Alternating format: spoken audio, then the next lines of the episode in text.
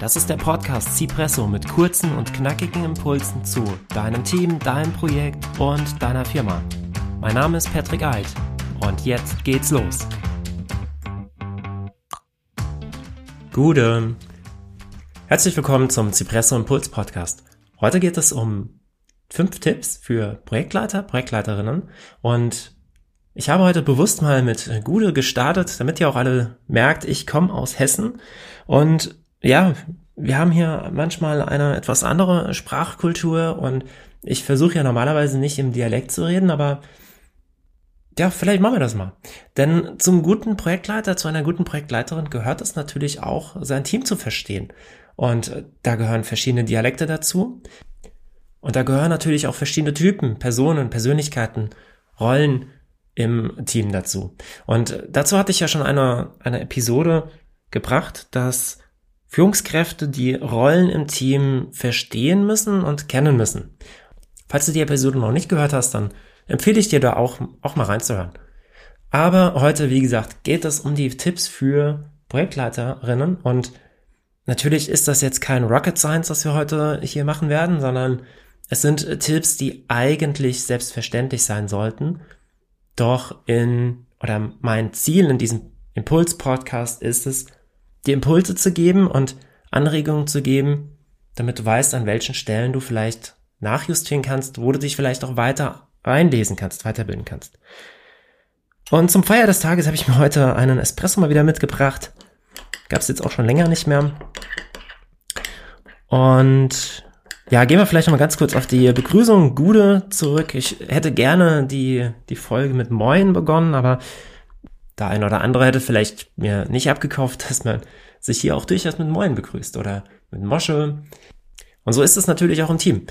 Man weiß nicht immer alles über jeden oder jede im Team und das ist zum Teil natürlich auch gut so.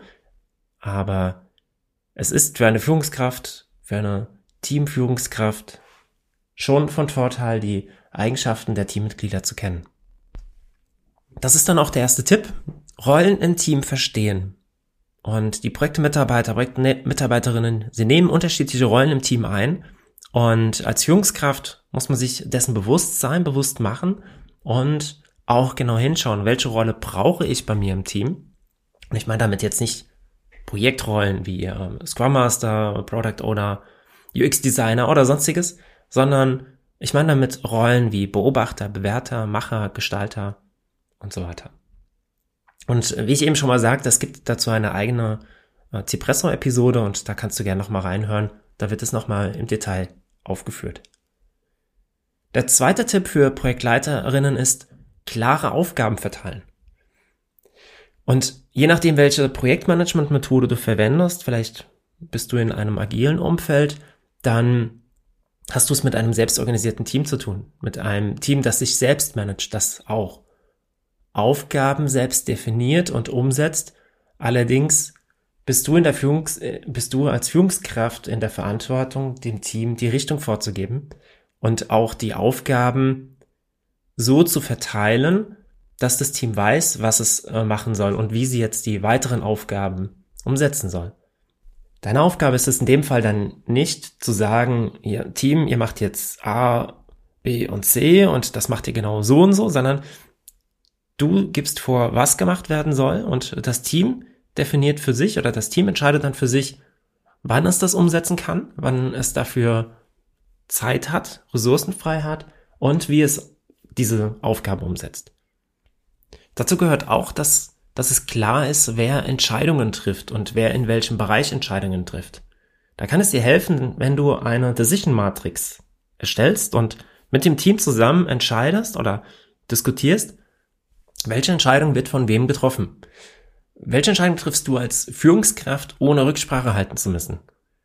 Welche Entscheidung triffst du als Führungskraft mit Rücksprache mit dem Team?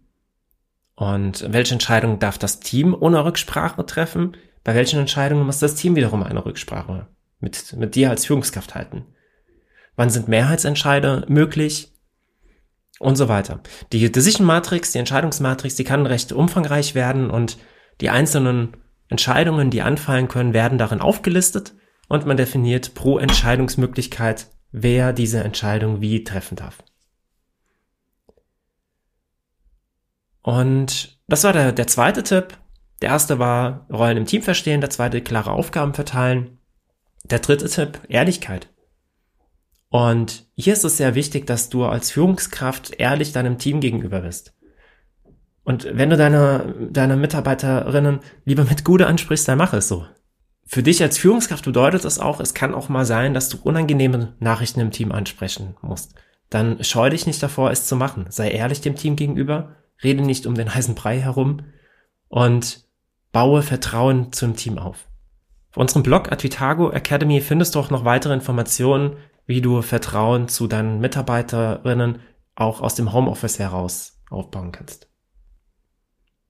Der vierte Tipp oder der vierte Impuls, den ich mitgeben möchte, ist Wertschätzung und, und dazu gehört zum einen ja, die Ehrlichkeit natürlich, Sachen auch mal offen anzusprechen, auch mal Kritik anzusprechen, auch Kritik annehmen zu können, offen dafür zu sein und andere Meinungen zu respektieren.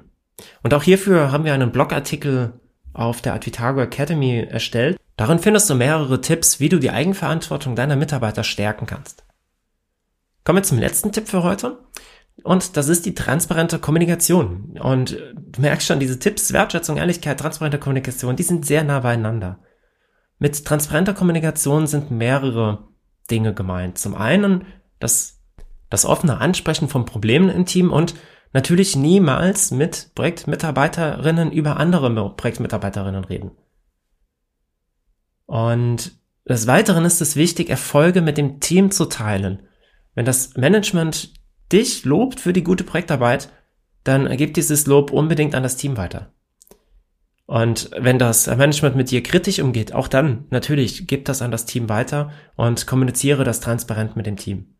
Aber suche dann keinen Schuldigen im Team und versuche die Verantwortung abzugeben.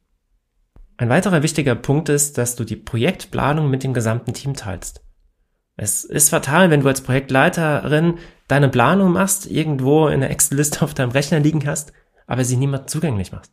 Also mache die, Trans die, die äh, Planung auch transparent, das gehört zur transparenten Kommunikation, sodass alle den aktuellen Stand einsehen können. Und auch in der Rolle des Projektleiters, der Projektleiterin, du musst den Tag nicht komplett mit Arbeit, mit konkreter Arbeit ausfüllen, wie Meilensteine planen, wie Aufgaben erstellen, wie mit Stakeholdern telefonieren oder sonstiges. Ein Teil deiner Aufgabe ist es auch für deine Mitarbeiterinnen da zu sein.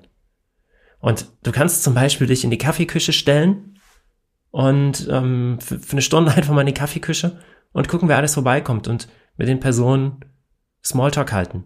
Das ist im Moment während äh, Corona und, äh, und vielen Homeoffice ist es natürlich schwierig, aber auch da gibt es Lösungen. Zum Beispiel äh, Kaffeeküchengespräche dann über Zoom abhalten. Und äh, wir haben dazu auch zwei Artikel auf, der, auf dem Blog, Blog Advitago Academy gepostet, bei denen es um Führung im Homeoffice und Tipps für digitale Meetings geht. Ein weiterer Tipp, Tipp Nummer 6, Prinzip, ist die Selbstführung als ein ja, sehr wichtiges Instrument, denn erst wenn du dich selbst führen kannst, bist du in der Lage, auch andere zu führen. Und wenn du die vorherige Episode noch nicht gehört hast, dann lade ich dich ein, dort nochmal reinzuhören und du wirst dort auch ein Arbeitsbuch finden, beziehungsweise dann auf dem Advitago Academy Blog mit Übungen für erste Impulse zum Lernen der Selbstführung. Für heute war es das und in der nächsten Episode möchte ich nochmal intensiver auf diesen Punkt Stärkung der Eigenverantwortung eingehen. Danke, dass du heute dabei warst und ich freue mich, wenn du Feedback hast hier zu, zu diesen, zu den fünf äh, Projektleiter-Tipps oder wenn du Themenvorschläge hast. Gerne, schreib mir da gerne über LinkedIn oder über cipresso.de, über Advitago Academy oder sonstiges. Ich bin über viele Kanäle erreichbar. Bis zum nächsten Mal, dein Patrick Eid.